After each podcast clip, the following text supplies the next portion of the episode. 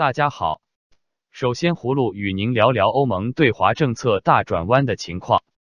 继美国将中国定义为战略对手后，欧盟也正着手调整其对华政策。这是欧盟多年来首次就与中国的关系进行高度反思。欧盟委员会星期二出台的一份战略报告，将中国视为经济领域的竞争者和政治体制上的对手。这份报告保证要应对因中国在全球影响力扩大而引发的贸易、经济增长和安全的威胁。美国《华尔街日报》的报道引述欧盟官员表示，欧洲对中国的态度发生转变，源于中国没有开放市场对国有企业进行补贴。南海的军事行为，还有强行树立中国在科技和电信行业的主导地位等。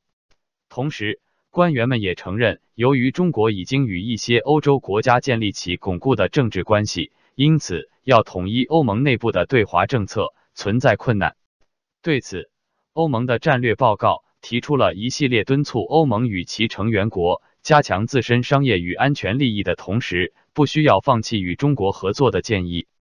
其中包括确保中国企业在竞标欧盟公共采购合同时，欧盟能得到对等的中国市场准入。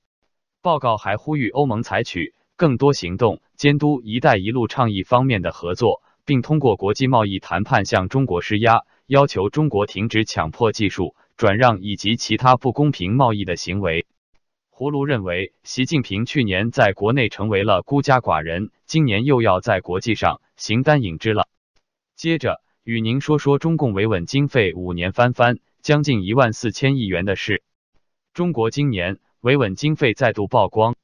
广东二十一世纪经济报道稍早前引述官方发行的俗称“图解国家账本”的数据，今年的公共安全支出预算占今年全国一般公共预算支出的百分之五点九。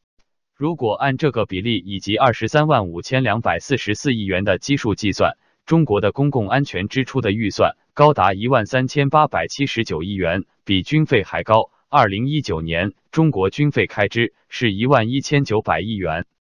维稳费用在中国官方文件中被称为公共安全支出。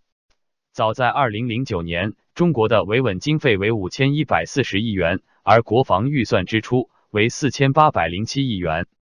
中国财政部在二零一二年财政预算案中称。公共安全支出一千八百八十亿元，增长百分之十点九，主要用于完善政法经费保障机制，提高基层政法部门的服务能力。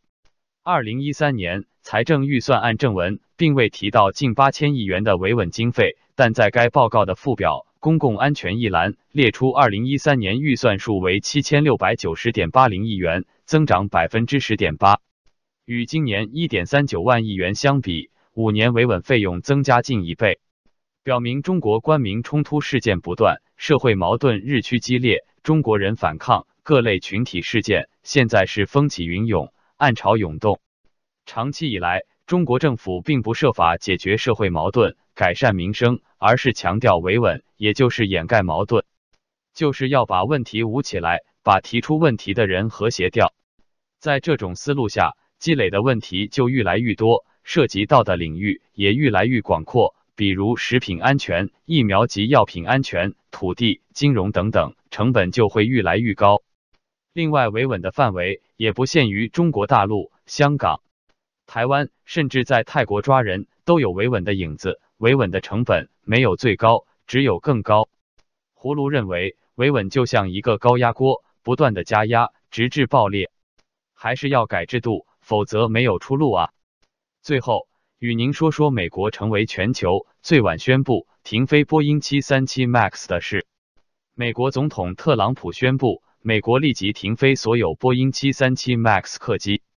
三月十日发生埃塞俄比亚航空客机坠机事故后，全球多国和监管机构陆续禁飞波音七三七 MAX 全系列或部分机型。美国是在事故后最晚宣布禁飞的国家。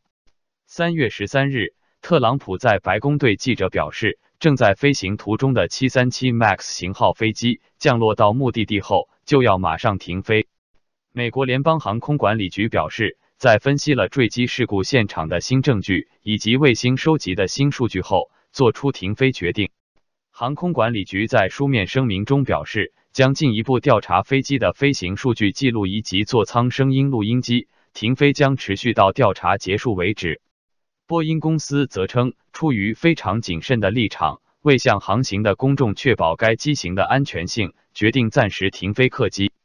737 MAX 飞机在半年内两次发生大型空难，除造成157人死亡的埃塞俄比亚坠机事故外，在去年十月，印尼就已发生一宗波音737 MAX 客机坠毁事故，造成一百八十九人死亡。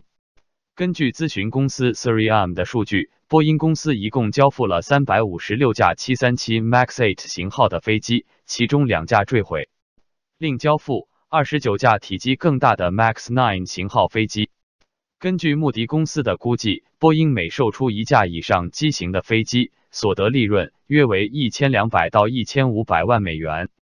中国的航空公司共有九十七架七三七 MAX 飞机，为全球最多，而美国的航空公司紧随其后，共有七十二架。